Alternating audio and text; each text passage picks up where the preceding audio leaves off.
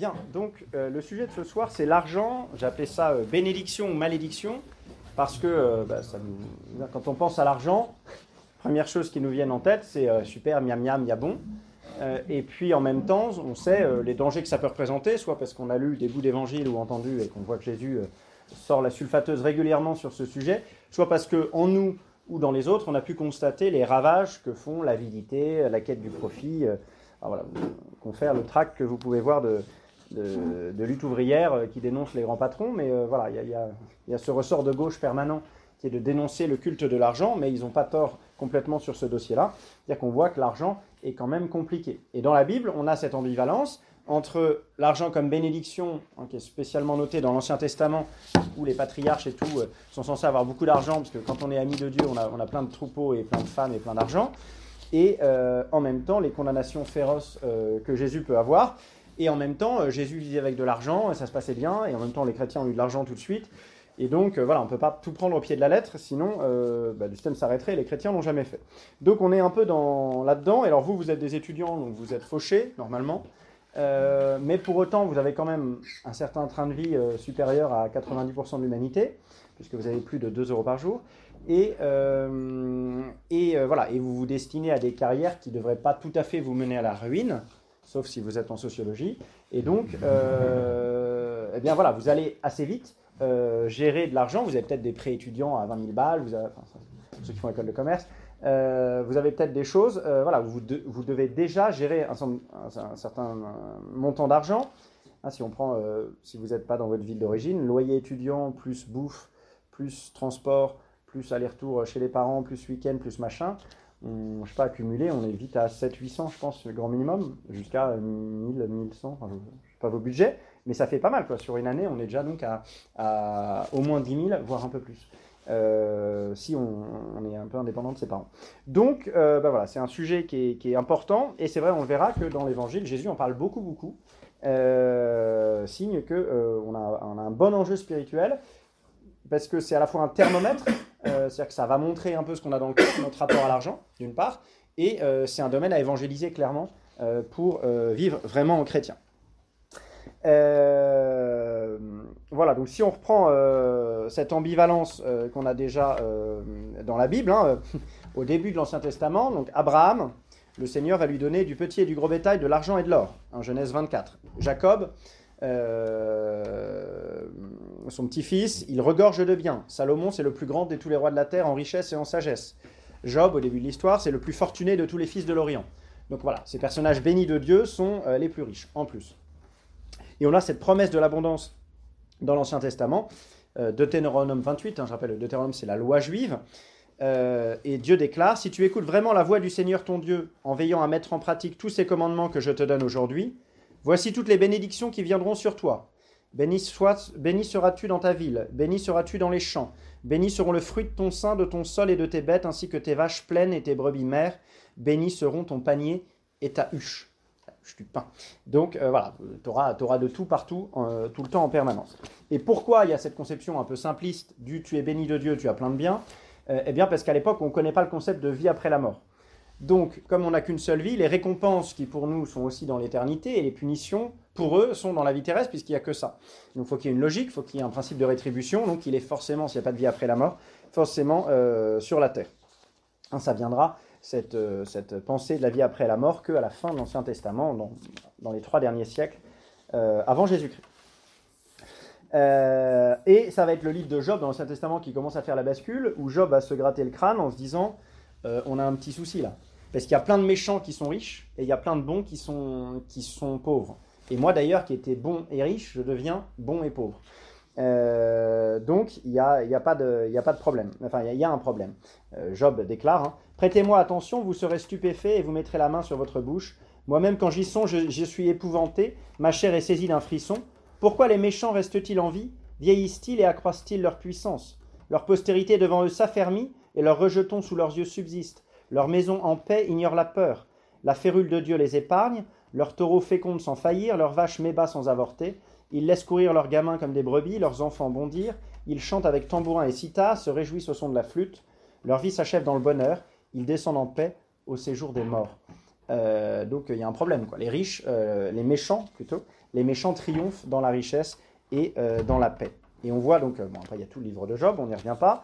et à la fin de l'Ancien Testament, on commence à, venir à, voir arriver le thème de la méfiance de l'argent dans les livres qu'on appelle les livres de sagesse, hein, Coëlette, Ecclésiaste, etc., Siracide.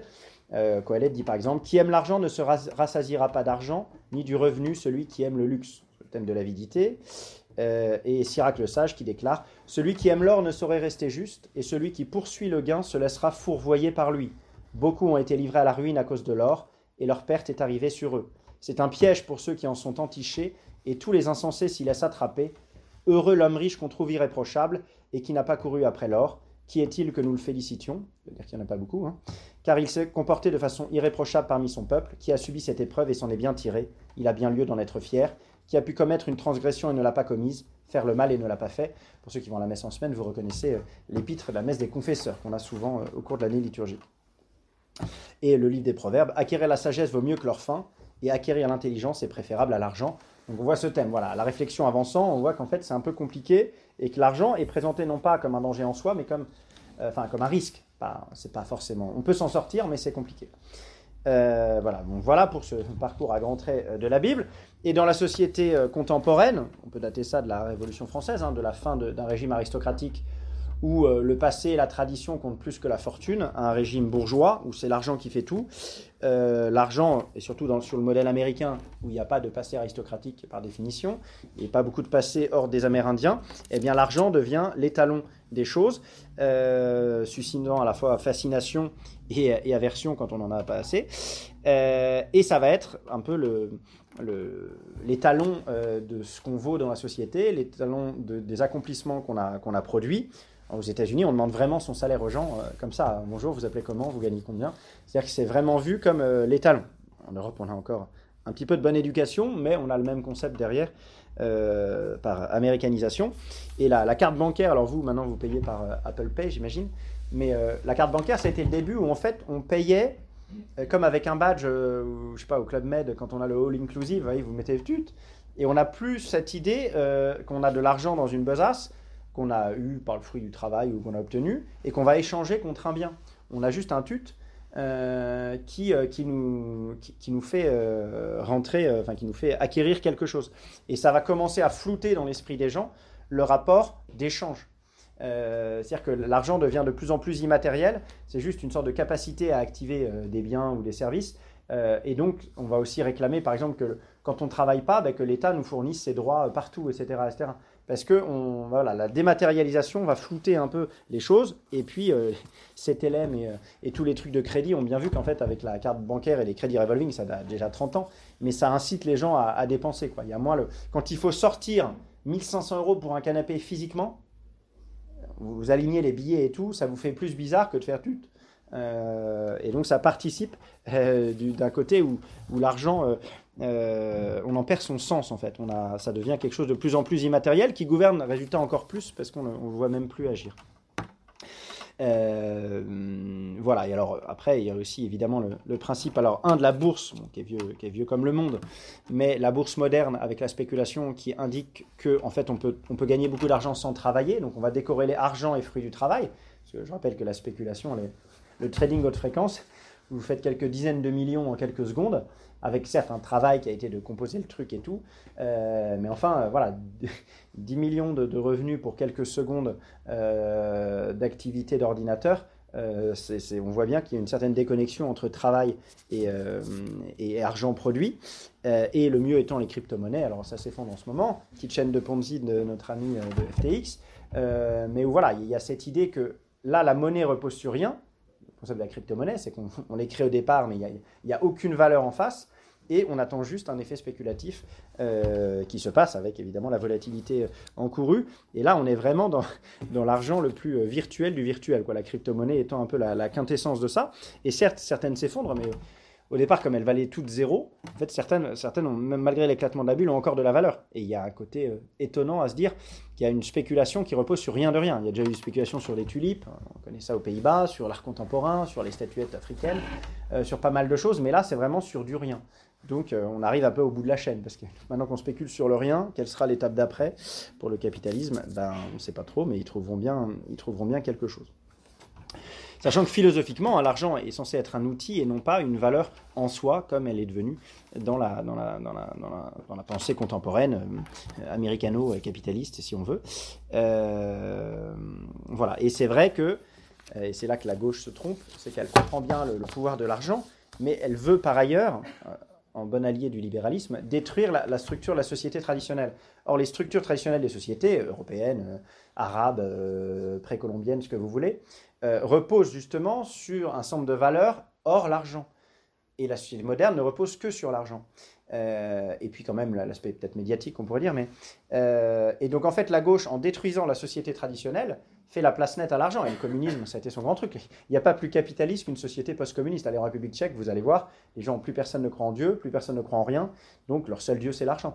Euh, pourquoi? Parce qu'ils ont connu le communisme, qui a, qui a détruit toutes les valeurs traditionnelles, qui ne refleurissent pas, résultat, quand le communisme disparaît. C'est juste, voilà, ça, sert de, fourrier et de préparation au, euh, capitalisme le plus outrancier. Vous pouvez dire ça à votre camarade gauchiste à la fac, mais dire, historiquement, c'est une évidence que la destruction du monde traditionnel euh, par euh, la gauche euh, permet, comme la gauche ça marche pas leur système, eh bien, permet le triomphe des valeurs d'argent uniquement juste après.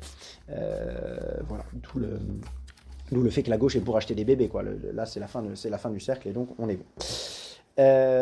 voilà. Et là, l'argent devient d'ailleurs une sorte d'arbitre général. Hein. si vous y réfléchissez, aujourd'hui, tout se règle par des indemnisations.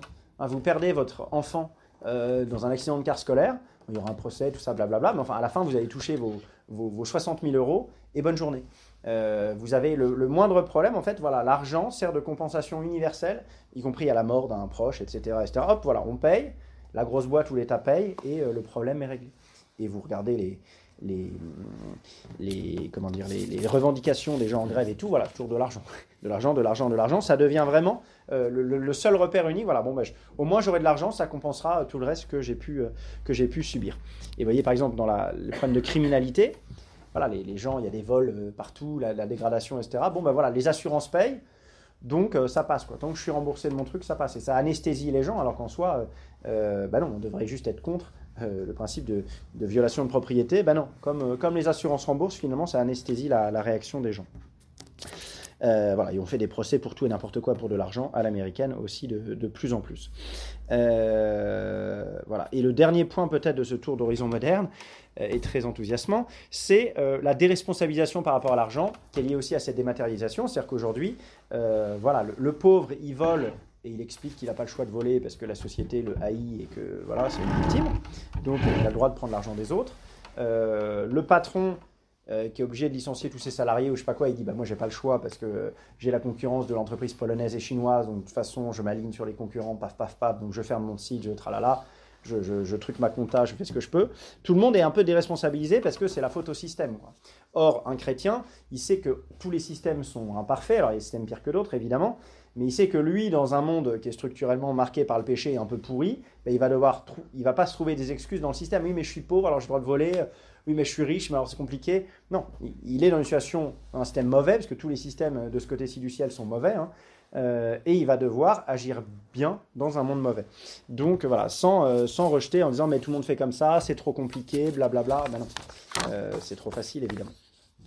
Donc la solution pour un chrétien, ça va pas être de changer le système, euh, ce qui est impossible à vue humaine. Alors après, évidemment, on peut essayer de s'engager en politique, bon courage, euh, mais concrètement, pour chacun d'entre nous, il faut d'abord changer notre rapport personnel à l'argent et essayer de résister à cette fascination.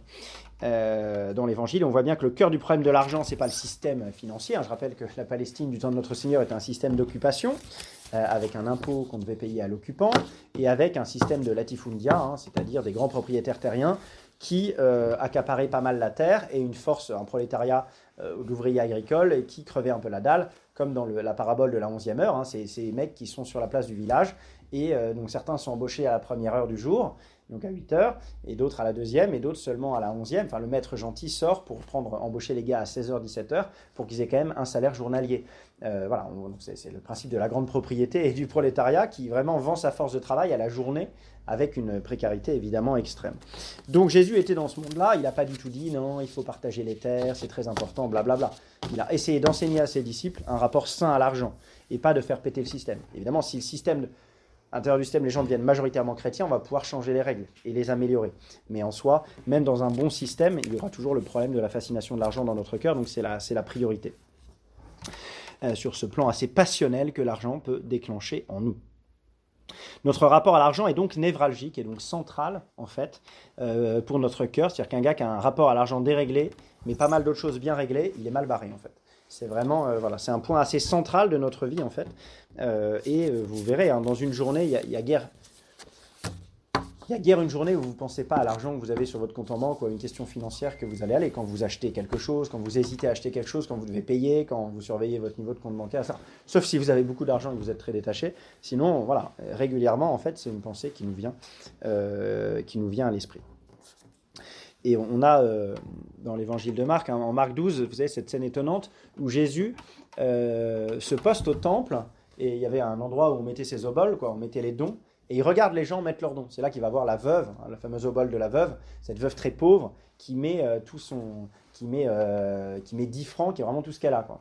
Et, euh, et, Jésus va la louer en disant qu'elle, elle a donné plus que tous les riches qui viennent de mettre des grosses sommes, parce qu'elle a donné son, son, nécessaire alors que tous les autres avaient donné leur superflu. C'est-à-dire que Jésus, dans cette scène, regarde les gens qui font un don, regarde la manière dont ils font le don. Est-ce qu'ils font euh, Est-ce qu'ils font là de manière très simple? Est-ce qu'ils se la racontent, etc. C'est-à-dire que Jésus observe en fait notre rapport à l'argent euh, parce qu'il est, euh, central. Donc voilà, donc ce rapport à l'argent est compliqué, mais en même temps, on voit bien Jésus utiliser l'argent sans problème. Il payait l'impôt. il n'a jamais condamné l'argent comme instrument d'échange. Et, et, il a été payé. Hein. Je rappelle que comment les, les disciples devaient manger. Jésus ne faisait pas des miracles euh, quatre fois par jour pour qu'ils aient un repas. Donc il devait manger, donc il devait acheter de la nourriture pendant trois ans qu'ils se sont baladés en Galilée. Or, ils ne travaillaient pas. Euh, les apôtres qui étaient pêcheurs pour la plupart avaient arrêté leur travail, donc ils ne gagnaient plus d'argent. Ils pouvaient avoir un peu de, leur PEL, ils avaient pu prendre un peu d'argent qu'ils avaient en réserve pour partir avec Jésus, mais bon, assez vite, ça, ça a disparu. Donc en fait, Jésus et son groupe de disciples, il y avait les douze, mais il y avait en fait un peu plus de disciples quand même qui le suivaient, euh, par exemple, vous imaginez même le jeudi saint, il a fallu louer la salle du Cénacle. Ben, ça, ça se paye. Euh, euh, Jésus, pour cet argent, en fait, il avait de l'argent, des, qu'on appelle le groupe des saintes femmes. Marie, mère de Cléophas, Marie-Madeleine et tout, c'était des femmes très riches.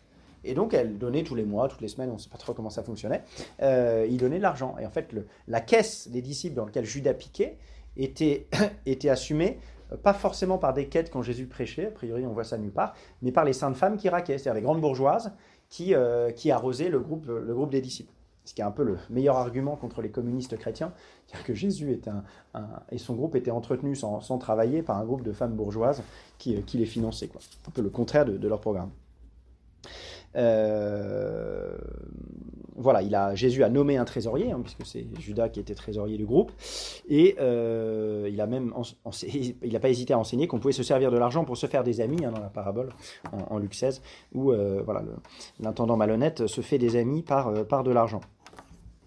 Donc, donc voilà. Alors je, voudrais, donc après ces propos liminaires, je voudrais revenir sur la parabole du jeune homme riche. Alors en fait, il n'est pas jeune, hein, la parabole de, l'homme riche. Euh, et de l'homme bon, surtout de l'homme bon et riche, en, euh, en, Marc 10, parce que vous allez voir que c'est très riche d'enseignements. Alors je vous relis d'abord la parabole, il y, a, une quinzaine de versets, et ensuite euh, on fera le commentaire. En ce temps-là, Jésus se mettait en route, alors je, ferai des petites inflexions sur les mots-clés, enfin, que je commenterai après. En ce temps-là, Jésus se mettait en route quand un homme accourut, et tombant à ses genoux, lui demanda, Bon maître, que dois-je faire pour avoir la vie éternelle en héritage? Jésus lui dit, Pourquoi dire que je suis bon? Personne n'est bon sinon Dieu seul. Tu connais les commandements, ne commets pas de meurtre, ne commets pas d'adultère, ne commets pas de vol, ne porte pas de faux témoignages, ne fais tort à personne, honore ton père et ta mère. L'homme répondit, Maître, tout cela je l'ai observé depuis ma jeunesse. Jésus posa son regard sur lui, et il l'aima. Il lui dit, Une seule chose te manque. Va, vends tout ce que tu as et donne-le aux pauvres, alors tu auras un trésor dans le ciel. Puis viens et suis-moi. Mais lui, à ces mots, devint sombre et s'en alla tout triste, car il avait de grands biens.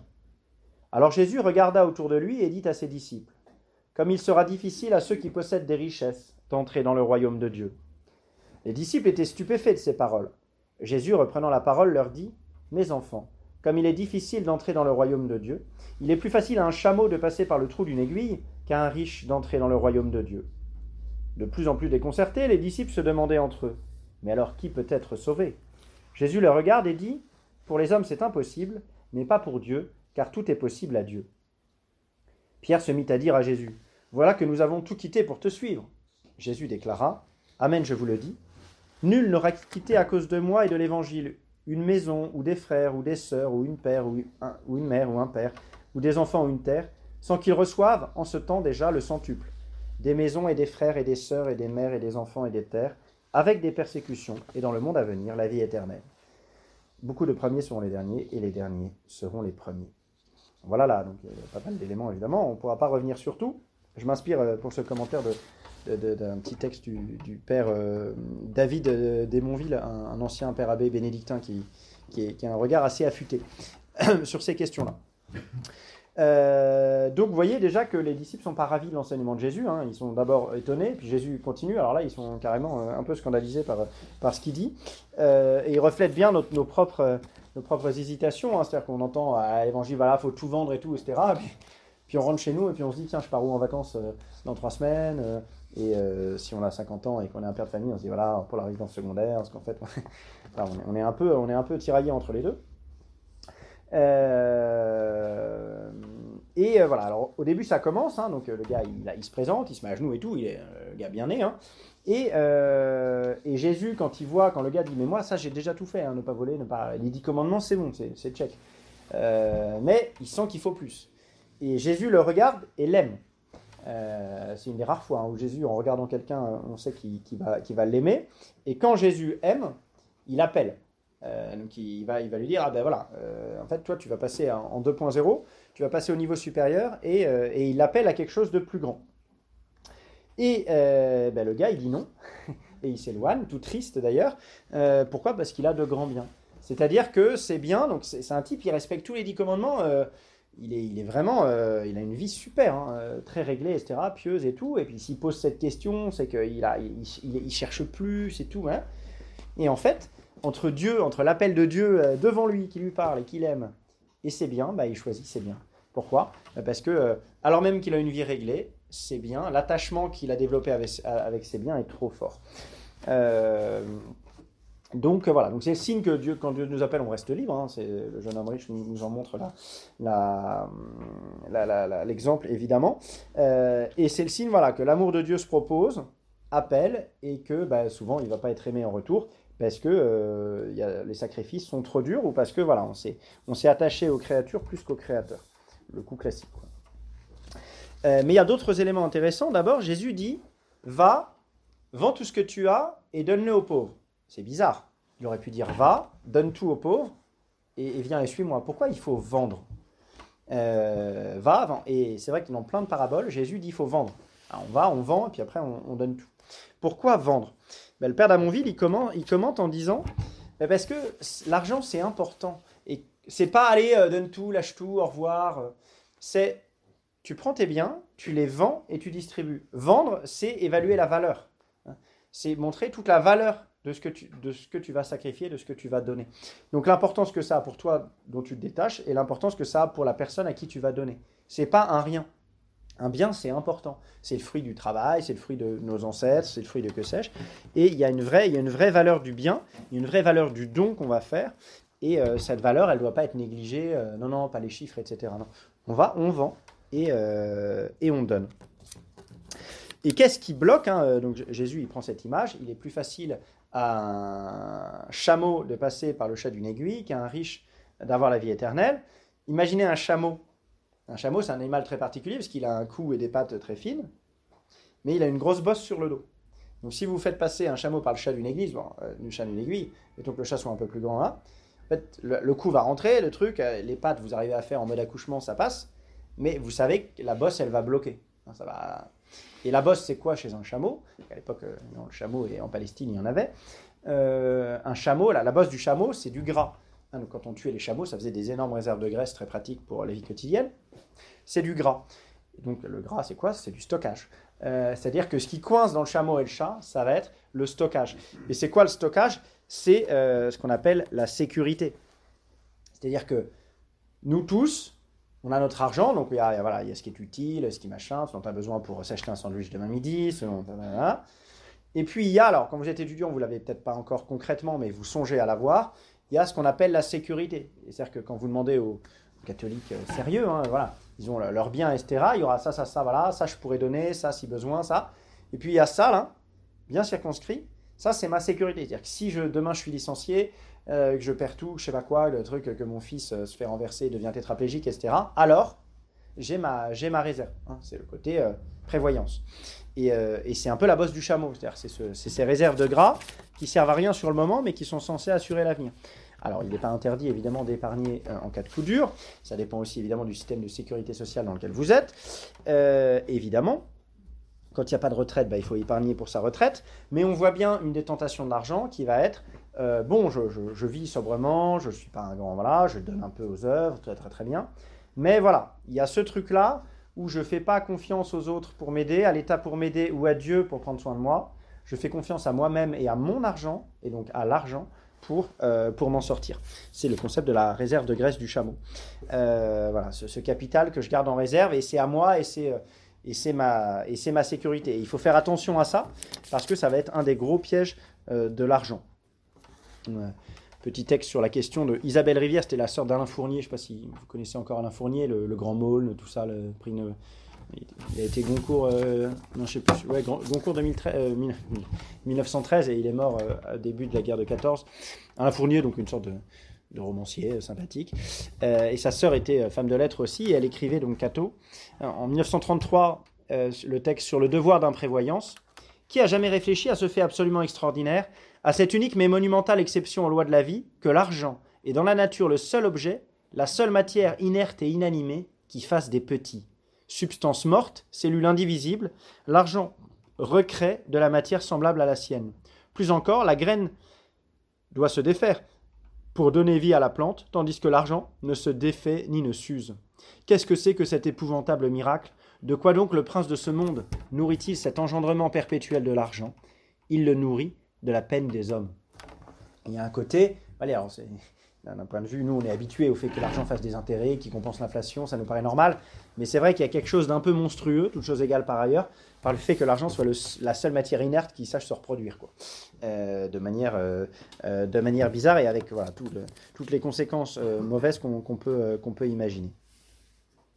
donc voilà pour la, bosse et ce besoin de sécurité parfois pas très bon euh, qu'on a, que, révèle notre argent.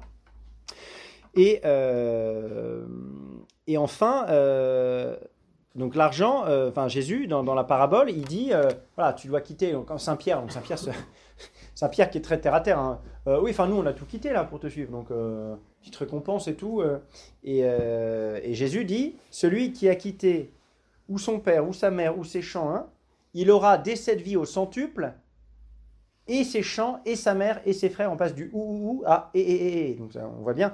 qu'en fait, et ce que dit Jésus, c'est que quand on même quand euh, Saint Pierre ils ont renoncé à quelque chose, ils ont renoncé à, euh, oui, à leur métier, et même pas à leur terre natale, puisqu'ils habitent toujours là. Saint Pierre va souvent chez sa mère et tout. Enfin, ils n'ont pas renoncé en fait à tant de choses que ça.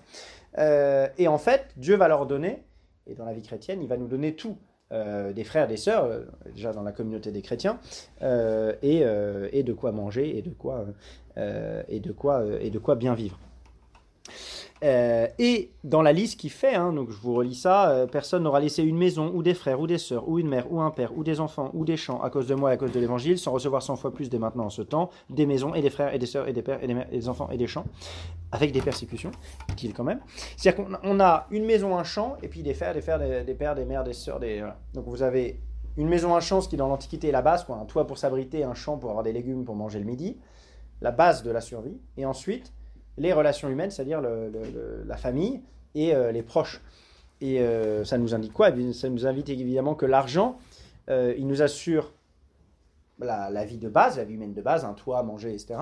Et ensuite, il va être normalement porté, pour les riches comme pour les pauvres, vers la relation, c'est-à-dire vers les autres personnes avec lesquelles on a de l'amitié, une proximité ou des, liens, familiaux. Et là, c'est une des clés pour les riches, hein, c'est de se dire, bon, j'ai beaucoup d'argent, très bien. Eh bien, euh, voilà, j'en fais profiter qui? Mes parents, mes enfants, mes frères et sœurs, ma région, mes amis, mon église, mon club de, de, squash. Bref, voilà, cet argent, c'est très bien, j'en ai, ok, mais vers qui il va aller? Et pas, ah ben oui, j'en ai, puis alors je me rachète un huitième château, une douzième Bentley pour moi, moi, moi, moi, moi, moi, moi, ce qui en plus n'a pas de sens, on n'est vraiment pas très heureux, mais quelque chose de profondément euh, euh, délétère. L'argent, il n'est pas que pour nous en, tant que personne, évidemment. Euh, donc l'horizon que donne Jésus à la richesse et à la propriété, c'est qu'on va, ça va assez vite être au service des autres et qu'il y a une richesse matérielle qui se transforme en, richesse relationnelle. Euh, et c'est vrai qu'un riche qui utilise bien son argent, il va pouvoir faire du bien à des centaines, à des milliers de personnes. Euh, voilà, pas pour se faire admirer, euh, mais pour vraiment améliorer leur vie de manière très concrète. donc, donc voilà. Et le, père, le père d'Amonville, il remarque aussi que dans Saint Marc, où il y a notre texte du jeune homme riche, il y a deux grandes paraboles commentées par Jésus. Alors, pas le jeune homme riche, qui est une parabole courte, il y a au début la parabole du semeur, qui est très longue dans sa marque, et à la fin de l'évangile, la parabole des vignerons homicides, hein, du maître de la vigne qui vient. Euh, et il dit, bah, en fait, c'est le pain et le vin, hein, le semeur euh, de blé, le, vigneron le vin. Euh, qui donc prépare le pain et le vin, donc il y a une dimension eucharistique assez, assez notable qu'on voit. Et en fait, à chaque fois, qu'est-ce que fait Qu'est-ce que Dieu fait Donc Dieu, c'est à la fois le semeur et le maître de la vigne. Le semeur, il plante, le maître de la vigne, il a ses vignes, etc. Il confie ce qui sème, Dieu, euh, aux hommes. Hein, donc il sème dans la, rocaille où ça va mourir, il sème dans des bons champs, sur la route où ça va être piétiné, etc. Et il confie ses vignes à des, vignerons qui sont locataires. Mais ben, ça, c'est nous, évidemment. Euh, donc Dieu, il donne des biens à profusion, hein, de l'or, des diamants, des trucs, il y en a partout. Il confie ça aux hommes. Et ensuite, il y a juste, ben, on voit dans les vignerons homicides, hein, le maître de la vigne vient réclamer sa part, euh, qu'on doit rendre en fait on doit, euh, euh, donc, euh, pas à Dieu directement qui n'en a pas besoin, mais justement à la société, à l'Église, à, autrui. C'est-à-dire que les biens nous sont confiés, on les gère, on les fait fructifier, la vigne ou le, ou le, ou, le blé, mais ensuite, eh ben, évidemment, le, le, percepteur divin arrive et on doit, on doit rendre une, partie de, ce qu'on a fait, du, du, produit du fruit. Mais structurellement, le, Dieu crée le monde pour que ce soit abondant. Et de fait, il y a largement de quoi nourrir tout le monde, il y a largement de quoi donner une vie à tout le monde. C'est-à-dire qu'il y a beaucoup de choses. Et simplement, le riche, qu'est-ce qu'il va faire? Il, il y en a beaucoup, mais il veut encore tout pour lui. Et quand euh, l'envoyé du maître de la vigne vient réclamer son dû, bah, il, dit non, il trouve des moyens dilatoires. Et à la fin, il va tuer les envoyés. Et quand euh, le maître envoie son fils en se disant ils vont quand même pas oser, eh ben, eh ben si, il tue même le fils en se disant c'est bon, là je récupère l'héritage. Je tue Dieu, donc tout est pour moi. Bienvenue dans le matérialisme. Donc en fait, le don est plutôt euh, ce qu'on appelle une redondance, c'est-à-dire que le don est fait pour être donné. les biens matériels sont des dons que Dieu me fait, et ensuite moi, ben, je les reçois, c'est cool, et normalement je ne stocke pas pour moi, là, comme la bosse du chameau, mais je redonne donc je, à mes enfants, à mes proches, à euh, mon quartier, à etc. etc. Euh, et, eux-mêmes sont censés à chaque fois prendre et redonner. Quoi. C'est celui qui dit, allez, moi je prends et je garde, c'est comme au jeu de la balle dans une cour de récré de collège. Hein on joue à la balle, la balle circule. non, moi je veux. Bon, ben il tue le jeu. Euh, ben, l'argent c'est pareil. Celui qui fait ah non, ça, c'est que pour moi, euh, eh bien on, tue le jeu et on tue. Euh, on a reçu et on ne veut pas donner. Donc il y a un problème. voilà, s'approprier le don de Dieu sans le transmettre, c'est le propre d'une vision, d'une vision déréglée. C'est aussi la parabole des talents, hein, le gars qui enfouit son talent. Allez hop, stung, euh, ben voilà, c'est lui qui est, c'est lui qui est, qui est condamné.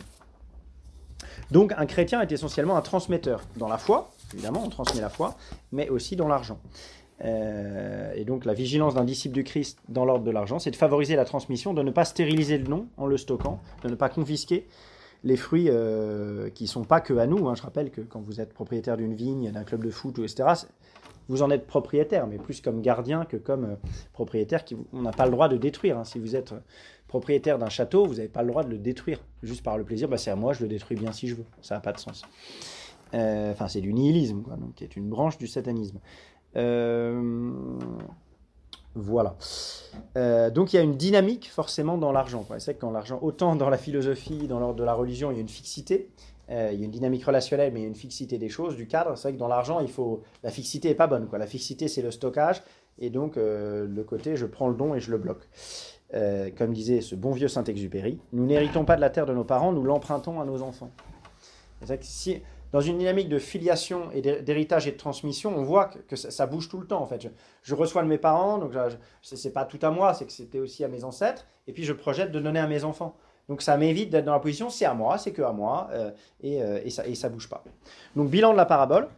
Euh, on doit vendre pour donner, c'est-à-dire savoir la valeur. Hein, c'est pas à la légère, les biens matériels, c'est une question importante. On vend d'abord, on évalue la valeur, et puis on donne. Ce qui bloque dans le chat d'une aiguille, c'est le chameau, c'est-à-dire les réserves, notre, sécurité et la, fixité qu'on inclut. Euh, l'argent est au service des personnes, donc des relations qu'on entretient avec ces personnes. Et euh, le chrétien est plutôt un transmetteur, avec une redondance du don, je donne, mais il va redonner, etc. etc. et ça, comme une réaction nucléaire en chaîne, hein, ça ne s'arrête jamais, normalement. Euh, voilà. Et ce jeune homme riche, c'est triste. Hein. Vous imaginez quand, quand Jésus croise Saint Pierre, euh, Pierre et André, André et Pierre, les premiers apôtres qui, André Simon à l'époque qui s'appelle, quand Jésus croise Jacques et Jean, l'évangile dit pas il les regarda, il les aima, il les appela. Le juste Jésus les, les vit et les, appela. le jeune homme riche est plus ou moins le seul que Jésus aime, comme ça en le voyant. Et donc il serait de, si vous aimez, si ça avait été un des douze apôtres, ou juste comme Nicodème et tout, un des saints personnages autour de Jésus, bah non, on n'a pas son nom et euh, bon, on peut espérer quand même que dix ans plus tard il se soit converti, mais euh, il aurait fallu aussi renoncer assez bien dans l'ambiance anti-chrétienne de la Palestine de l'époque. Donc euh, il a peut-être là aussi les, biens terrestres sont peut-être empêchés alors qu'il était proche de Dieu. Donc, donc voilà. Donc Mammon et fin de cette, cette parabole, Mammon est puissant.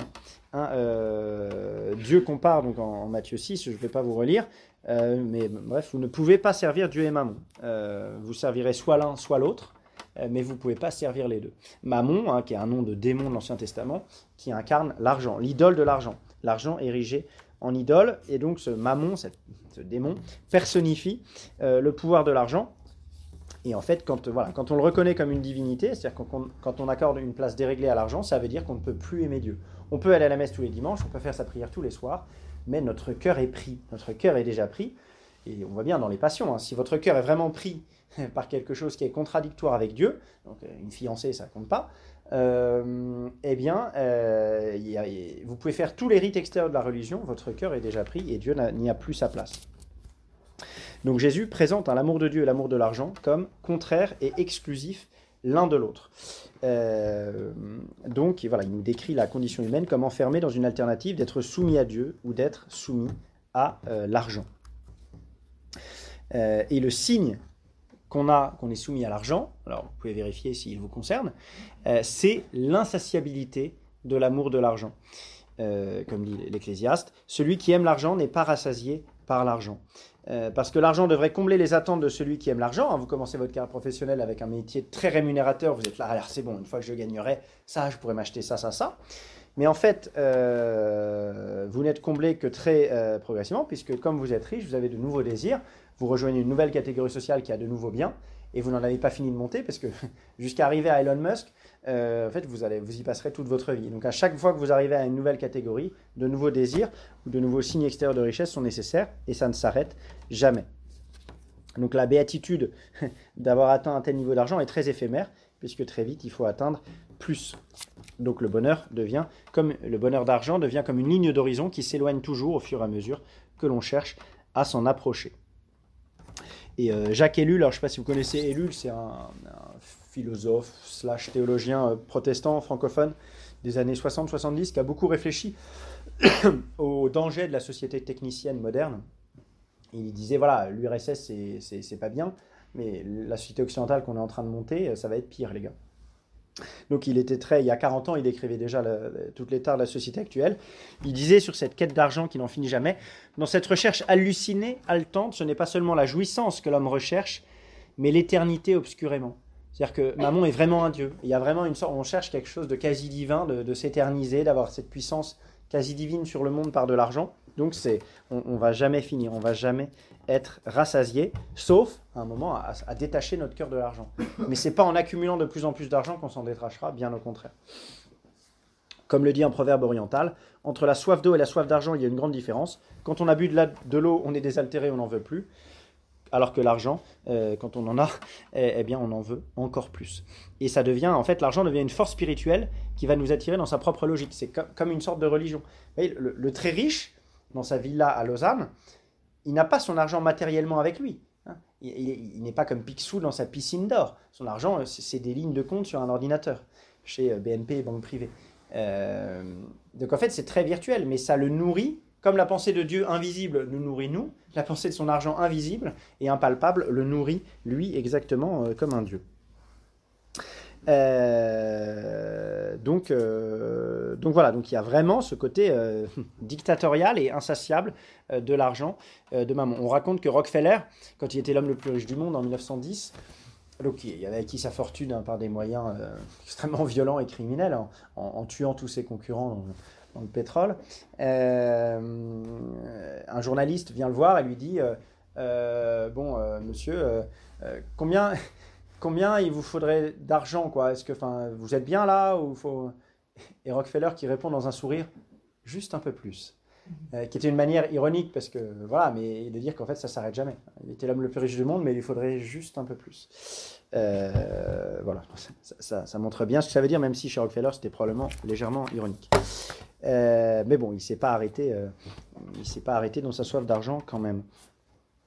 Et la tentation véhiculée par l'argent, on l'a vu avec la bosse, c'est la sécurité, donc l'indépendance vis-à-vis de Dieu. Il faut bien voir que quand on cherche la sécurité, on ne cherche pas juste à mais je veux protéger mes enfants, etc. Non, non. Je veux être indépendant de la providence divine sur le futur. Je veux avoir une garantie qui n'est pas en Dieu, mais qui est en euh, mon compte à la société générale. Et là, il y a quelque chose qui n'est euh, pas tout à fait chrétien. Euh, la richesse devient une tentation chaque fois que l'espoir mis en elle devient concurrent de ce que l'on peut recevoir que de Dieu. En particulier, hein, l'assurance du futur, la sécurité, même la reconnaissance en tant que telle, ce sont des dons qui vont venir de Dieu. Hein, c'est l'image que Dieu a de nous qui devrait compter. Euh, c'est pas euh, cette sécurité donnée par, euh, par l'argent. Celui qui dispose d'une puissance, l'argent ou autre chose, hein, le pouvoir politique, l'influence sur les autres, le charisme, que sais-je, une puissance quelle qu'elle soit, a toujours pour tentation de rapporter à cette puissance son amour, son espérance et sa sécurité, au lieu de le mettre en Dieu comme un chrétien. L'abondance matérielle en particulier est propre à éveiller en l'homme l'idée de pouvoir se passer de Dieu. Et vous voyez bien, hein, euh, c'est un des arguments d'ailleurs marxistes anti-religion, anti c'est de dire que quand vous prenez euh, l'enrichissement des classes euh, populaires, rurales, euh, dans toutes les sociétés, vous avez un déclin de la religiosité qui est extrême. Hein, dans les années 60, la campagne française était encore extrêmement religieuse, sauf dans les zones déchristianisées pour des raisons complexes depuis trois siècles. Enfin, sinon, c'était, voilà, euh, moi-même dans mon village des Ardennes, le taux de pratique dominicale au milieu des années 90, donc quand j'avais 6 ans, et que je savais la messe, euh, c'était 80%. C'est-à-dire qu'on était un village de 60 habitants. 80% des habitants allaient à la messe tous les dimanches. Euh, c'était la, queue de comète extrême de ce mouvement-là, où on était à la campagne, on bossait, c'était pas des gens particulièrement pauvres, n'était pas non plus forcément très riches, mais on mettait sa confiance aussi en Dieu. Enfin, il y avait un côté, euh, voilà, c'était comme ça. À partir du moment où vous enrichissez les gens, eh bien, vous, euh, voilà, la problématique de Dieu euh, s'éloigne pas mal, euh, et elle va revenir quand les gens seront dépressifs ou ont des gros problèmes dans leur vie, mais, en soi, on s'en détache pas mal, parce que l'argent nous donne une sécurité, une fausse sécurité, mais qui fait qu'on n'a plus besoin d'espérer en Dieu. Ce que les marxistes analysent comme, bah oui, les gens se créent un Dieu parce qu'ils ont peur, et une fois que la société leur donne de quoi être sécurisés, ils n'ont plus besoin du bon Dieu. C'est une autre manière de voir les choses. L'abondance matérielle donc, est, propre à, éveiller en l'homme l'idée de pouvoir se passer de la richesse, que dit, déjà le, livre des Proverbes. Ne me donne pas la richesse, dit l'auteur du livre à Dieu, ne me donne pas la richesse, de peur qu'étant rassasié, je ne te renie et ne dise qui est l'éternel. Vous voyez, donc ça, ça, a 2500 ans déjà, voilà, une fois qu'on est riche, oh, allez, bon Dieu, euh, c'est bon. Euh, donc la tentation qui frappe à la porte de l'homme qui est dans l'abondance, c'est d'ignorer qui est Dieu, de se satisfaire de ce qu'il possède et de ne plus voir ce que Dieu vient faire dans sa vie. Alors que le gars qui crève de faim, il a besoin évidemment, il va prier Dieu tous les jours pour avoir de quoi, de quoi manger. Euh, donc il y a quelque chose dans l'argent, vous voyez, au-delà de la puissance de je me la, je me la raconte, je suis en Lamborghini euh, à Cannes, euh, il y a cette idée que je, Je deviens mon propre Dieu, je suis mon propre maître, c'est bon, j'ai plus peur. Je suis très riche, donc il va rien m'arriver. Il y a encore un tout petit problème dans le schéma, c'est la santé.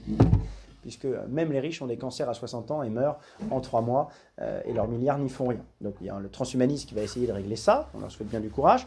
Mais, euh, mais à part ce, problème de la santé, et c'est vrai qu'on guérit de plus en plus de choses, on arrive à prolonger la vie des gens, donc c'est un petit peu moins vrai qu'avant, où un très riche, le roi, pouvait mourir en deux jours, euh, comme Henri III ou comme Cromwell. Il a été surpuissant, deux jours après ils étaient morts, ça rappelait à tout le monde que la richesse protégeait pas. Aujourd'hui on a un petit peu moins euh, ces cas fréquents, euh, mais euh, voilà, on a quand même de temps en temps des, des gens qui meurent rapidement pour des causes médicales plus ou moins connues. Euh, voilà. Et alors, une autre idée, c'est que même pour les pauvres, c'est compliqué. On a vu les riches, ah, c'est compliqué les riches, mais l'argent, c'est compliqué pour les pauvres. Et l'argent, ça fait pécher les pauvres. Il y a un esclavage de l'argent jusque dans la pauvreté. Euh, parce que bon, les riches, bon, ils deviennent assez facilement esclaves de l'argent et tout le monde le voit, c'est clair. Mais les pauvres aussi. Euh, pourquoi? Eh bien, parce que la puissance de l'argent va autant l'assujettir qu'un riche. Euh, les riches, donc c'est par l'accumulation et ce désir un peu de devenir son Dieu. Les autres, ça va être par le désir d'argent, le souci de l'argent, la frustration de ne pas avoir d'argent, ou la haine, la convoitise, hein, la volonté de voler, etc., ou la haine de ceux qui ont de l'argent.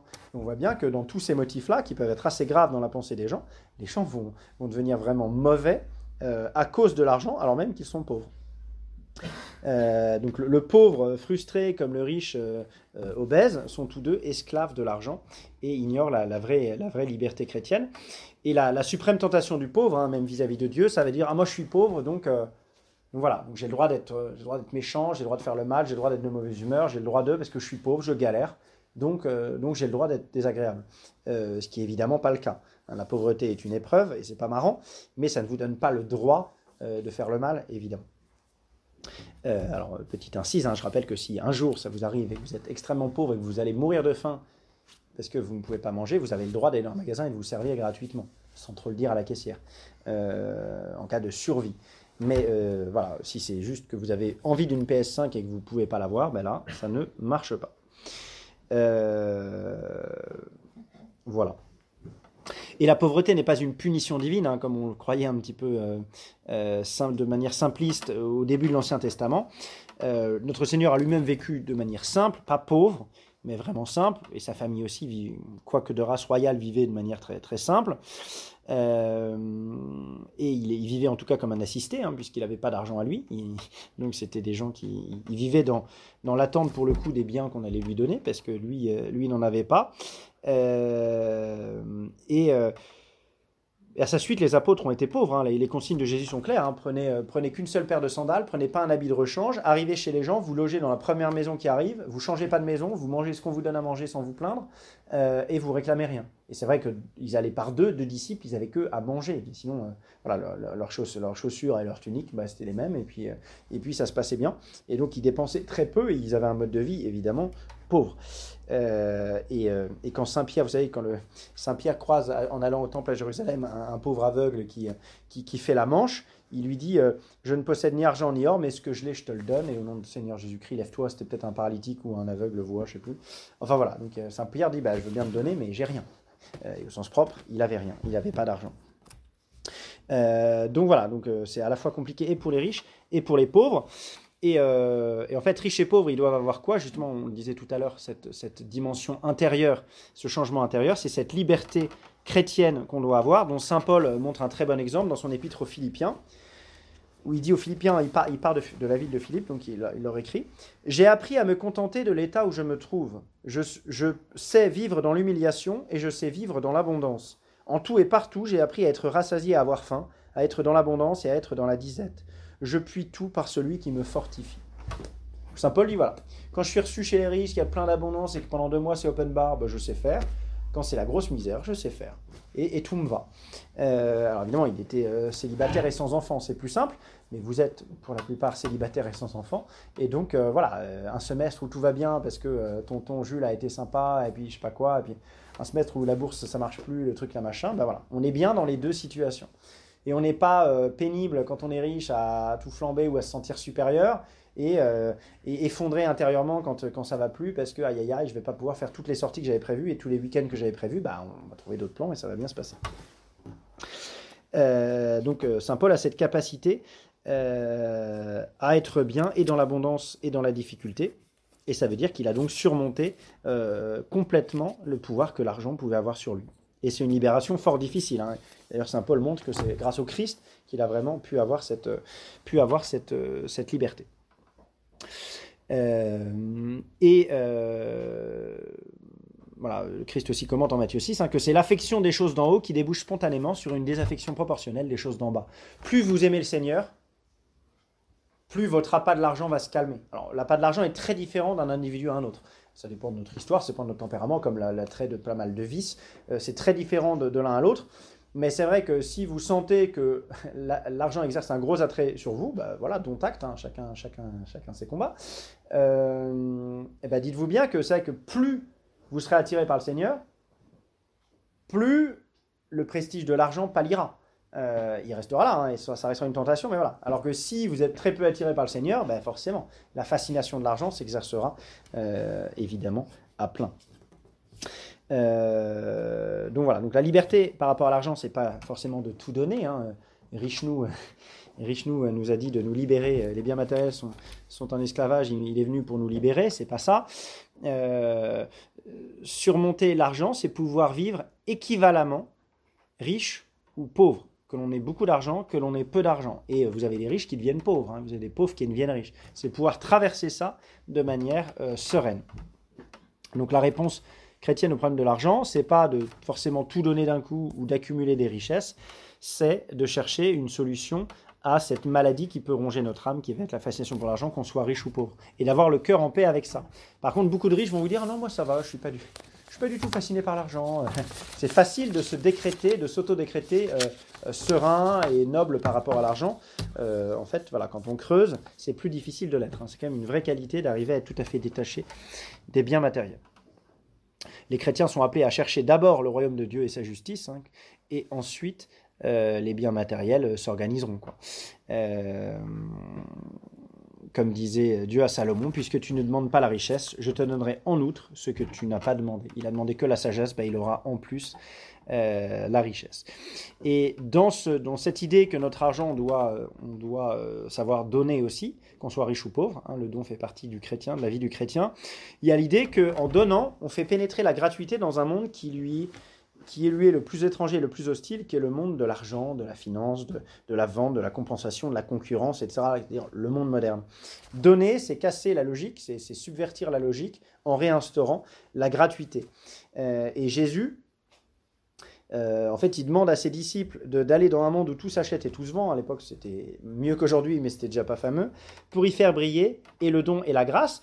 Et quand on donne, nous, hein, quand vous donnez 5 balles à un clodo, vous remettez de la gratuité, si vous donnez bien, vous n'êtes pas un pharisien qui veut impressionner son voisin, mais j'espère que vous n'êtes pas comme ça. Euh, quand vous donnez 5 euros, vous réintroduisez un rapport de gratuité et de charité fraternelle à la place de rapport d'argent et de pouvoir de, type, de type mondain. Euh, et donc, vous êtes une sorte de reflet pâle de ce qu'est l'action de Dieu dans le monde, qui est une action purement gratuite.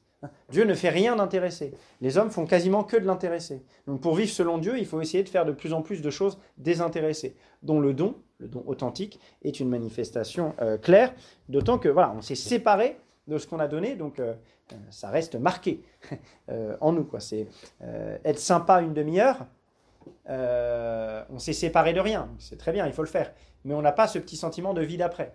Avoir donné 10 balles, bah, les 10 balles, on les a plus. Donc, euh, ça nous, voilà, il y, a un côté euh, plus profond parce qu'on a dû vraiment se détacher de quelque chose qui était à nous et qui désormais n'est plus à nous. Euh, dans son bouquin L'homme et l'argent, écrit euh, Donner, c'est ôter à l'argent son caractère de puissance, arracher son caractère sacré. Les puissances du don sont innombrables. Le don détruit la puissance de l'argent et fait pénétrer celui qui le reçoit dans le, monde de la grâce. Il entreprend un nouveau circuit de cause et d'effet. C'est très profond ce que dit Ellul. Hein. C'est vraiment, on remet un monde analogique à l'action de Dieu dans le monde, alors que l'action des hommes, qui est toujours intéressée, bah, est contraire à l'action de Dieu dans le monde. Donc euh, le don est vraiment, euh, est vraiment important. Et il rappelle aussi l'appartenance de toute chose à Dieu. Hein. On n'est qu'intendant. Toutes les choses appartiennent à Dieu. Et la gratuité des dons que Dieu nous a fait. si j'ai de l'argent, bah, c'est parce que Dieu, gratuitement, m'a mis dans une situation favorable et que j'ai pu aussi pas trop gaspiller ou bien travailler. Mais voilà, j'ai conscience que tout appartient à Dieu et que, moi j'ai reçu cet argent. Et le don manifeste éloquemment cela. voilà. Et enfin, dans les caractéristiques plus concrètes qu'un chrétien peut avoir, bah, trois choses renoncement, euh, désert, sobriété, donc trois caractéristiques que, le chrétien peut avoir. D'abord, le, renoncement, il est bon, et ça a toujours été conseillé euh, dans l'Ancien et dans le Nouveau Testament, de savoir renoncer à des choses. Hein, donc c'est le don, mais euh, c'est de temps en temps de se priver de renoncer à un bien, de le donner, voilà, pour faire périodiquement des actes de détachement de la matière. pourquoi? Parce qu'on sait que les biens, comme des serpents silencieux, commencent à nous attacher, à nous, voilà. Et périodiquement se détacher, c'est recouper les lianes qu'on poussait. Quoi. C'est de nouveau se libérer. Et il faut le faire régulièrement. Abraham en montre déjà l'exemple. Euh, quand, bah, quand, Dieu lui dit de quitter Our, euh, bah, il, va, abandonner tous les biens qui étaient à Our et qu'il ne pouvait pas vendre, donc il va sacrifier une partie de sa fortune. Quand euh, il y a une embrouille avec Lot, ils disent Ok, ben on se sépare, Abraham est un homme de paix, donc il dit on se sépare, et il fait deux lots et il dit à Lot choisis, prends le meilleur lot. Allez. Euh, il, voilà, il, se, il veut pas, il se dit pas, allez, on fait le partage, je vais essayer de magouiller pour avoir 51% et demi du truc.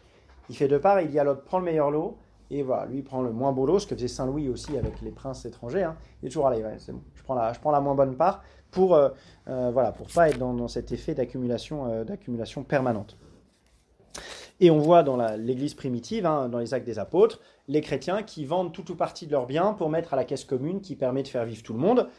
Euh, et donc Saint-Luc s'en félicite dans les actes, mais on voit très vite hein, l'histoire de, euh, de ce couple qui arrive en disant euh, on a tout donné, nous voilà, voilà, on a, on a voilà, c'est tous nos biens, vraiment voilà, c'est tout. Et, en fait, ils n'ont pas tout donné, ils ont gardé leur petite bosse de chameau, leur sécurité qu'ils ont planqué quelque part. Et c'était pas obligatoire de tout donner, mais eux ils disent on a tout donné alors qu'ils n'ont pas tout donné, ils ont menti. Et donc Saint Pierre demande, je crois que c'est d'abord à, lui, puis à elle, euh, t'as bien tout donné Il répond oui, il meurt sur place. Et ensuite, la femme arrive, et pareil, elle ment aussi, et elle meurt sur place. Euh, voilà, parce qu'ils n'ont pas voulu, ils, voilà, ils, auraient dû assumer, ben nous, là, écoutez, on donne la moitié de nos biens, et l'autre moitié, on la garde, et ça aurait été très bien. Mais ils ont, voilà, ils ont voulu jouer les, jouer les cadors, mais ils n'avaient pas appris, justement, euh, ce renoncement. voilà, qu'il faut savoir travailler, c'est simple. Vous pouvez aussi, avec vos frères et sœurs, ça marche très bien, des petits actes de renoncement. On a tous des objets chez nous auquel dans le passé on accordait une extrêmement grande importance, euh, que nos petits frères et sœurs aussi. Et bon, maintenant, maintenant on y est moins attaché, mais il y a toujours ce petit fil quand même, ah c'était mon truc et tout. Et eh ben, prendre le petit fil et le couper en donnant euh, cet objet à nos petits frères et sœurs, c'est très bien. Ça, ça, sert à rien, on dort euh, dix nuits par an chez nos parents et tout, on le voit jamais, on s'en sert plus jamais, mais on, est, on y est encore attaché. Ben, c'est un bon exercice, et en plus on va faire un grand plaisir aux petits jeunes. Euh, voilà, donc ça c'est le, renoncement. Le thème du désert, donc un thème classique évidemment dans la vie spirituelle. Hein. au désert, il n'y a pas beaucoup de richesse normalement quand on part. Euh, on part euh, se dépouiller. Et le désert a été une, préparation pour le peuple hébreu. Hein. Ils, quittaient l'Égypte. Bon, ils étaient esclaves, mais l'Égypte, dans le, vocabulaire biblique, c'est une terre d'abondance. Hein, parce que l'Égypte était très riche, etc., Et de fait, ils avaient à manger. Dans le désert, ils se plaignent toujours Ouais, on avait au moins on avait à manger, on était esclaves, etc. Eh ben, pour arriver à une terre où coule le lait et le miel, une terre promise pleine d'abondance qui était la Palestine, il y a quand même 40 ans de désert entre les deux, où on, s'habitue à se détacher et des idoles égyptiennes et euh, du rapport égyptien au bien matériel, qui était un rapport euh, extrêmement matérialiste. Et pendant ces 40 ans de désert, le peuple hébreu, hébreu essaye de retrouver, un peu dans la douleur, un rapport plus authentique euh, au bien matériel. Euh, donc euh, renoncement, désert et sobriété, euh, c'est le grand thème en fait. Alors c'est un peu fourre-tout, même le gouvernement le promeut aujourd'hui. Hein. Donc c'est un mot un peu piégé, parce que ça veut tout et rien dire. Il ah, faut être sobre avec l'argent, c'est un peu facile. Mais voilà, la vraie sobriété de fait est vraiment promue dans le Nouveau Testament. Dans la première aux, Corinthiens, Saint, Saint Paul met en relation sobriété et espérance de la fin en disant le temps est court, frères, désormais, que ceux qui achètent soient comme s'ils ne possédaient pas, que ceux qui usent du monde soient soit comme s'il n'en usait pas réellement. Saint Paul insiste vraiment sur l'idée que euh, voilà, les, temps sont courts, on est vite mort. Alors là, c'était un peu la fin du monde arrive bientôt, mais en tout cas, on est vite mort. Donc euh, voilà, quand on use des biens du monde et qu'on bosse euh, dans le trading à haute fréquence, très bien, mais, agissez comme si vous n'étiez pas de ce monde, comme si vous ne possédiez pas, parce que sinon vous allez rentrer dans cette, dans cette boucle infernale. Euh, donc Saint Paul invite non pas à l'indifférence vis-à-vis des réalités temporelles, mais plutôt à la vigilance. Hein, il faut éviter de se faire arnaquer. voilà. Et enfin, le grand principe euh, d'économie politique chrétien, c'est le concept de ce qu'on appelle la destination universelle des biens, qui a été théorisé par saint Thomas d'Aquin et par les scolastiques au XIIIe siècle, euh, dans le contexte hein, où la, avant il y avait donc le haut Moyen Âge, une société féodale, où vous avez des riches, mais pas encore très très riches, hein, parce que c'est des petits seigneurs, euh, voilà, et puis c'est des familles historiques qui défendent la cité et tout. Et puis on arrive au XIIe siècle avec, euh, voilà, pour diverses raisons, le réchauffement climatique euh, local, des ouvertures de voies commerciales, euh, spécialement en Italie, avec les marchands qui commencent à prendre le pouvoir à Venise, à Gênes, etc., et qui en une ou deux générations font des fortunes colossales, c'est-à-dire qu'ils ont des fortunes 100, 1000, 10 000 fois plus fortes que la famille voisine, alors qu'il y a deux générations, ils n'étaient rien. Donc ça va créer d'un coup un afflux de richesses, de gens extrêmement riches, toujours chrétiens, mais extrêmement riches, euh, c'est dans ce milieu-là que va apparaître François d'Assise, hein, lui-même fils de marchand en drap, commerce avec la France, etc. Euh, le marchand enrichi, et qui va rappeler évidemment tout l'éclat que devrait avoir la, pauvreté chez les chrétiens. Et ensuite, les, enfin, 50 ans plus tard, les, théologiens scolastiques vont essayer de réfléchir justement c'est quoi les biens, c'est quoi l'argent, la pauvreté, à essayer d'articuler une économie générale normale où il faut bien des riches, des pauvres, des patrons, des employés, euh, et une récompense au travail et à l'inventivité, etc et les appels du Seigneur à se détacher de l'argent, l'éloge de la pauvreté, etc. Euh, euh, et, saint Thomas et d'autres vont théoriser ce qu'on appelle, la destination universelle des biens, qui est une loi de droit naturel. Donc c'est juste en philosophe qu'on trouve ça, pas besoin de mettre Jésus dans la boucle, euh, qui ne remet pas en cause la propriété. Hein, la propriété est un droit naturel pour saint Thomas et pour l'Église. Donc supprimer la propriété privée, c'est supprimer la liberté et instaurer voilà, une dictature inhumaine, c'est clair. mais ce droit de propriété est restreint. Il n'est pas absolu déjà parce que c'est Dieu qui est souverain maître de toutes choses, et parce que, citation de saint Thomas, l'homme ne doit pas posséder ses biens comme s'ils lui étaient propres, mais comme étant à tous, en ce sens qu'il doit être tout disposé à en faire part aux nécessiteux. La législation universelle des biens, c'est le fait que les lois de propriété, qui sont bonnes, utiles, nécessaires et inscrites dans l'ordre naturel voulu par Dieu, sont limitées par les nécessiteux. C'est-à-dire que si, euh, alors aujourd'hui ça existe moins, c'est-à-dire qu'on a, malheureusement des, SDF, mais euh, à, l'époque, vous aviez vraiment, jusqu'au début du XXe siècle, des familles qui étaient expulsées de leur logement, qui étaient là grelottant dans le froid. Mais ces gens-là, ils avaient le droit de violer la propriété d'une grange, d'une maison inoccupée. Euh, ils avaient le droit de violer la propriété d'un magasin pour prendre de la nourriture. Parce que, dans ce cas extrême où il y a vraiment un risque immédiat et mortel pour la personne, eh bien, les lois de propriété sont suspendues et euh, les biens disponibles sont redesservis à tout le monde. Euh, parce que la vie d'un homme vaut plus que euh, le droit de propriété du superflu de quelqu'un. On comprend bien, on comprend bien ça. C'était une époque aussi où toute la misère du monde ne frappait pas à la porte du continent européen et donc les choses, quand, il y avait un grand afflux de miséreux, c'est parce qu'il y avait une guerre ou une famine qui touchait la population.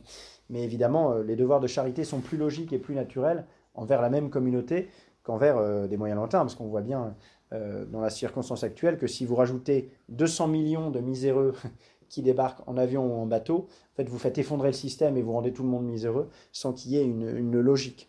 Donc cette destination universelle des biens, elle n'inclut pas euh, l'immigration massive euh, qui va juste servir à rendre tout le monde pauvre, sauf une petite élite qui est au-dessus de tout ça, euh, évidemment. Mais dans un, dans un, circuit restreint, c'est le cas aussi dans une famille, hein, si votre oncle est ruiné, normalement, la, la, famille doit quand même aider à la mesure de ses possibilités, mais on ne laisse pas tomber euh, euh, un grand-père, un oncle, un neveu, etc. Euh, autant qu'il est possible. Et avant, c'est qu'avant qu'il y ait la sécurité sociale, c'était normal. Hein. soit le clan aidait, soit la personne crevait sur place. Aujourd'hui, on fait toujours, enfin, l'État prend tellement d'argent qu'on dit oui, ben ça, ça va, on paye assez d'impôts, l'État s'occupe de la charité. Mais comme c'est mal fait, l'État, par définition, eh bien, voilà, on a quand même, malgré la pression fiscale, on a quand même ce devoir de s'occuper du clan, quoi, de la tribu, des proches. Et c'est pareil sur un immeuble, enfin, si c'est une famille de vos voisins, vous êtes vos voisins depuis trois générations, vous avez des devoirs envers eux, nécessairement, par proximité. Euh, voilà. Euh, donc maintenant, euh, concrètement, qu'est-ce qu'on donne? Combien on donne? C'est bien beau tout ce que je viens de dire, mais il faut donner. Un chrétien, ça donne. Eh ben, le grand principe dans l'Ancien Testament et dans, l'Église du Moyen Âge, c'était la dîme. 10% de ce qu'on touche, on donne. alors c'est 10% après impôt, hein, c'est pas 10% brut, c'est 10% 10% euh, net, c'est-à-dire que c'est l'idée que vous pouvez vivre avec 90% de vos revenus. Vous pouvez. En fait, vous, sauf si vous êtes déjà miséreux, mais dans ce cas-là, c'est un problème. Tout le monde peut vivre avec 90% de ses revenus. Alors quand on a 8 enfants, c'est vite pénible parce qu'on est vite... Euh, mais, euh, mais toutes choses égales par ailleurs, et quand on est étudiant, en fait, on peut vivre avec 90% de ses revenus. Mais vos revenus, bah, c'est quoi? C'est, votre allocation parentale ou c'est votre bourse, quoi. Donc c'est pas énorme.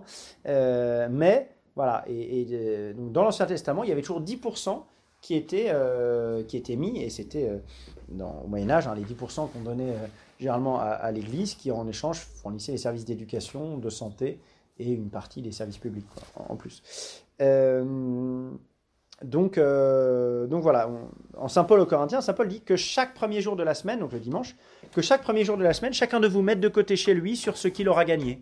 Donc il ne donne pas de pourcentage, mais voilà.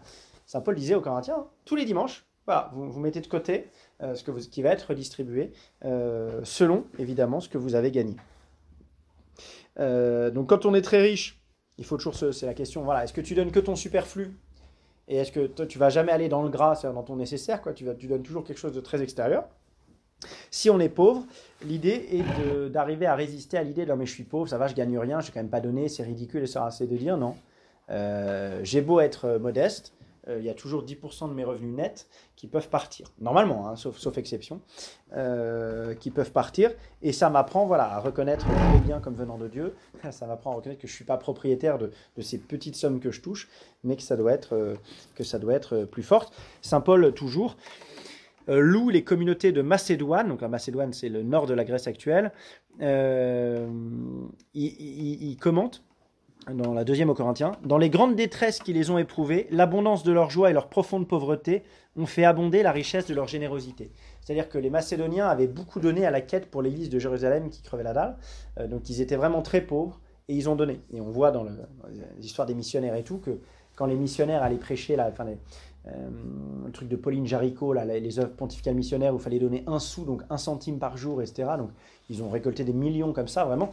C'était euh, vraiment les pauvres qui donnaient. Quoi les, petites gens qui, euh, voilà, qui, avaient, n'étant pas justement esclaves de l'argent et tout, ils réussissaient à vraiment ouvrir leur cœur, à donner vraiment peu en, valeur, mais beaucoup en proportion, et à, y trouver une joie, exactement comme Saint Paul décrit les, euh, Macédoniens à l'époque. Donc ce que euh, l'Évangile met en avant à cet égard, ce n'est pas la quantité donnée, mais l'état de cœur de celui qui donne. Et on peut donc être très pauvre être très méchant, être très riche être très généreux, ou, euh, ou l'inverse. Hein. Il pas, c'est pas corrélé à notre, euh, à notre, état, financier. Mais on peut garder cette idée. Donc, si vous touchez, vous voyez, 300 euros de bourse par mois, ça veut dire qu'il faudrait trouver à donner 30 euros. On donne à ce qu'on veut, hein. à SOS Chrétien d'Orient, à un clodo dans la rue, à, euh, un cousin qui, est dans la dèche absolue, à, à la Sainte Église, à ce que vous voulez. mais voilà, et on apprend ce détachement. Hein. quand je disais renoncement désert, là, ah, on, alors, on peut faire un virement, allez, hop, hop, j'ai 288 euros de bourse, je me fais un virement de 28,8 tous les mois qui part, ou on peut se dire, voilà, j'ai, tant d'euros et tous les mois on le distribue au fil de l'eau, euh, aux besoins, aux besoins, euh, qu'on, croit. Et évidemment, euh, que donner, c'est à peu près ça, hein, c'est, c'est quand même, c'est quand même consistant, 10 hein, euros après impôt. Enfin, après, vous, vous payez pas encore d'impôt, mais quand vous serez adulte, euh, enfin grand, euh, et en CDI, vous verrez, euh, vous verrez la différence que c'est. C'est de se dire, voilà, je, prends tout ce que, tout ce que je, tout ce que je gagne après les impôts et tout, tout ce qui tombe, et en fait, je vais vivre avec 90%. Et, et en fait, bah, on voit bien que dans nos, en fait, dites-vous bien, faites l'exercice, vous dites non, c'est vraiment impossible. J'ai retourné le problème dans tous les sens, c'est vraiment impossible. Dites-vous, ok, si je gagnais 10% de plus, hein, si au, lieu de gagner 500, je gagnais 550, ben, vous voyez bien que ces 50, ils seraient tout de suite affectés à plus de loisirs, plus de trucs, plus de... Ils disparaîtraient immédiatement et vous diriez toujours je peux pas. Et si vous gagnez 600, vous pourriez toujours pas. Et 650, vous pourriez toujours pas en fait. C'est qu'évidemment, et les riches c'est toujours comme ça, plus ils gagnent, plus l'argent supplémentaire ne va pas dans une caisse, tiens, à donner à la prochaine personne que je rencontre, il est tout de suite embarqué déjà dans des dépenses prévues. Je vous avais peut-être déjà raconté cette histoire l'an dernier quand j'ai fait mon école de commerce, j'ai des camarades qui sont partis en banque à la BNP Paribas, dans des postes plutôt bien et euh, richement rémunérés. Et j'avais des potes cathos euh, qui étaient là-dedans. Et euh, ils, contemplaient de manière tout à fait fascinée à une sortie d'école à 20, 25, 26 ans leur N plus 2, N plus 3, donc qui étaient dans, le top, dans le top Générale avec des salaires de 150, 200, 300 000 euros par an ou plus. Qui était, dont, certains à la BNP, comme la Société Générale, sont encore assez bourgeois. Il y a pas mal de cathos dans les hauts cadres, enfin cathos mous, hein, mais, mais cathos. et qui en discussion voilà, expliquaient que, bon, ils sont bien, ils sont riches, ils font partie du premier centile largement des revenus français, mais il leur manque un peu. C'est un peu comme Rockefeller, mais eux, c'était très premier degré. Il leur manque un peu. Euh, parce qu'en fait, donc, ils touchent, il y a 15 000 qui arrivent tous les mois. Mais en fait, voilà, il y a déjà 3-4 euh, 000 pour l'immobilier qui part dans les remboursements d'emprunt ou dans la, deuxième maison secondaire. 2 000 qui part dans les voitures. 1 euh, 1000 qui part pour chaque enfant qui a déjà un PEL pour le futur, ses études et tout. On met 1000 par mois pour chaque enfant. L'argent de poche des enfants, la nounou, la nurse, le truc, les dîners, les restos et machin. En fait, à la fin du mois, sur ces 15 000, il lui reste peut-être que 500 balles de dispo les 14 500 sont déjà partis quelque part. Donc ils ont l'impression quand même, allez, si je gagnais 2000 euros par mois en plus, je retrouverais de la marge. Mais en fait, ça marche jamais puisqu'ils réaffectent de nouveau euh, leurs revenus qui disparaissent tout autant. Et ce dont ils ne se rendent pas compte, c'est qu'en fait, leurs 14 500 de revenus déjà préfléchés quelque part ne euh, sont pas tous utiles.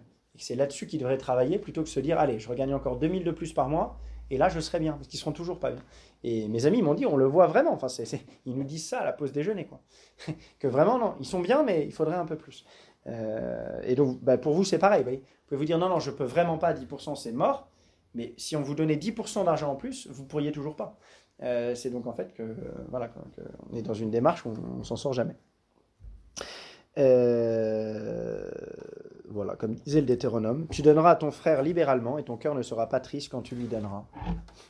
Ça, c'est l'objectif. Hein. Déjà, dans la loi de l'Ancien Testament, c'était ça. Hein. Tu donnes libéralement, avec, générosité, quoi, et ton cœur ne sera pas triste. Ça, c'est le signe qu'on est bien. Quand on donne et que notre cœur n'est pas triste, c'est euh, euh, qu'on est bon. Euh, voilà, voilà. C'est quasiment fini. Et euh, voilà, l'évangile nous parle aussi de ce qu'on appelle les collectes communautaires. Hein. c'est ces quêtes qu'on faisait en Macédoine, mais voilà, c'est un peu les quêtes impérées qu'on fait à l'église pour les autres communautés chrétiennes d'ailleurs. Soit pour les missions aujourd'hui, mais même voilà, si l'église de Haïti avait encore trois tsunamis et, et 15 choléra sur la gueule, euh, eh bien voilà, de, communauté chrétienne à communauté chrétienne, on fait des collectes pour aller les aider, euh, ce qui est normal. Alors aujourd'hui, on a des petits problèmes parfois avec des organismes de collecte chrétiens qui euh, financent toutes sortes de choses extrêmement mauvaises, c'est un autre problème, mais c'est vrai qu'il y a normalement une charité assez naturelle entre communautés chrétiennes pour aider ceux qui sont dans le, besoin. voilà. Et enfin, il faut savoir travailler, hein, même le riche on doit tous travailler. Alors le riche peut travailler pour des fondations, pour, des choses euh, qui ne l'emmènent pas à l'usine, évidemment. Mais euh, voilà, on a tous besoin de lutter contre la paresse. Euh, Saint Paul qui dit cette phrase lapidaire, que je répète à mes élèves de Charlier quand je leur promets des Kinder Bueno s'ils ont des bonnes notes aux examens. Si quelqu'un ne veut pas travailler, qu'il ne mange pas non plus. Donc pas de Kinder Bueno pour ceux qui n'ont pas de bonnes notes. Euh, si quelqu'un ne veut pas travailler, qu'il ne mange pas. Hein. Euh, parce que, euh, évidemment, à, Thessalonique, il y avait des chrétiens qui disaient Oui, non, mais Jésus, le royaume arrive bientôt, on va quand même pas, le travail, l'argent, c'est sale. Nous, oui, enfin, quand il fallait bouffer, il vivait sur le travail des autres. Et saint Paul, dans cette ville-là, pour leur montrer l'exemple, a passé son, séjour à coudre des tentes, c'était son métier, pour montrer bah, regardez, même moi, apôtre du Seigneur, je travaille pour payer ma nourriture. Donc, vous, vous arrêtez d'habiller votre paresse de motifs pieux et vous bossez. Euh, voilà, la Bible, enfin, nous, invite à être prudents dans les engagements financiers, hein, tout ce qui est endettement, etc. Même dans des prêts étudiants, etc. Il faut quand même, voilà, un chrétien n'est pas censé euh, s'asseoir sur ses remboursements parce que la vie est compliquée. Il est censé avoir, euh, anticipé. Donc, finalement, entre l'argent démoniaque ou l'argent absolument nécessaire, comment on, sort de ce débat mal posé? Euh, eh bien, en, mettant une juste place à l'argent, comme Jésus nous le montre dans, vous la fameuse euh, euh, question de l'impôt rendu à César. Hein. Rendez à César ce qui est à César et à Dieu ce qui est à Dieu. C'est-à-dire que Jésus, qui, est en train de se faire piéger par les, par les pharisiens, voilà, démythifie, dédivinise l'argent. Non mais attends, c'est quoi cette pièce? Elle est à César. C'est l'histoire de César, d'impôt, de machin, de, de l'occupation romaine. Ben, César, gérer avec César l'histoire de César, gérer avec Dieu les rapports de Dieu. Voilà. Dieu, César. Voilà, il remet. Euh, alors on doit plutôt choisir Dieu ou choisir César? Voilà, je double. On met bien ça, Dieu et, euh, et, César. Et les affaires de César vont avec César et elles sont nécessaires. Jésus reconnaît bien que c'est nécessaire qu'il y ait un impôt, qu'il y ait de l'argent qui circule, etc., euh, etc. mais lorsque l'argent s'insinue dans le domaine du divin par la puissance qu'on lui donne, l'argent devient mammon et, et les problèmes arrivent. On peut donc, pour finir, conclure ça avec la, la, prière des proverbes en Proverbe 30 l'idéal biblique du juste rapport aux richesses matérielles, où l'auteur du livre des Proverbes parle à Dieu. J'implore de toi deux choses.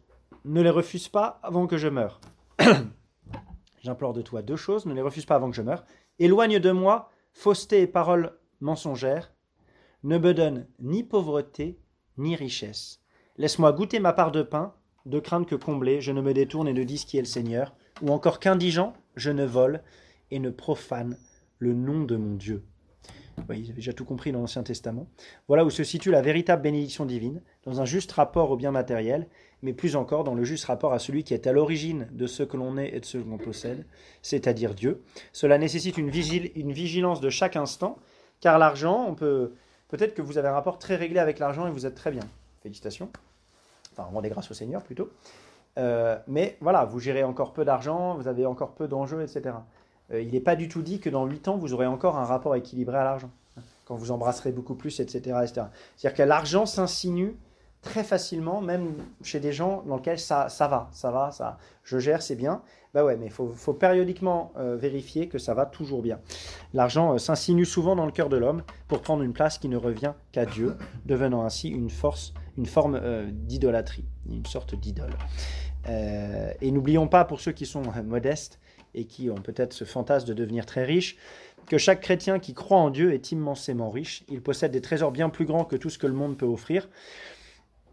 Et pourtant, il va être en permanence confronté au danger d'être aveuglé, de se tromper de vraies richesses et de rechercher sur la terre ce que recherchent les hommes sans Dieu, au lieu d'avoir son regard plutôt tourné vers le ciel. Donc n'oublions pas nos biens du ciel, nos bénédictions du ciel, et nous n'oublions pas que nous appartenons au Seigneur, nous-mêmes. Nos biens appartiennent au Seigneur, mais nous-mêmes, euh, enfants de Dieu, nous, appart- nous appartenons aussi au Seigneur. Donc notre rapport à l'argent nous amène aux questions essentielles de notre vie chrétienne. hein. À quoi et à qui suis-je réellement attaché? Quelles sont les priorités de ma vie? Et comme étudiant, on peut vous dire, ok, ma priorité de ma vie, c'est quoi? C'est de devenir riche, c'est de devenir un mec bien, c'est de faire le tour du monde. C'est quoi ma priorité? À quoi, suis, à, qui, à quoi, à qui suis-je ré- réellement attaché? Quelles sont les priorités de ma vie? Est-ce que je vis pour moi-même ou pour celui qui est mort et ressuscité pour moi, comme dit Saint Paul hein Est-ce que je vis pour moi ou est-ce que je vis pour Dieu?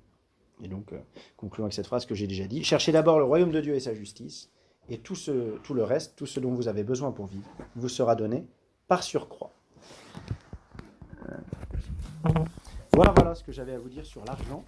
Euh, concrètement,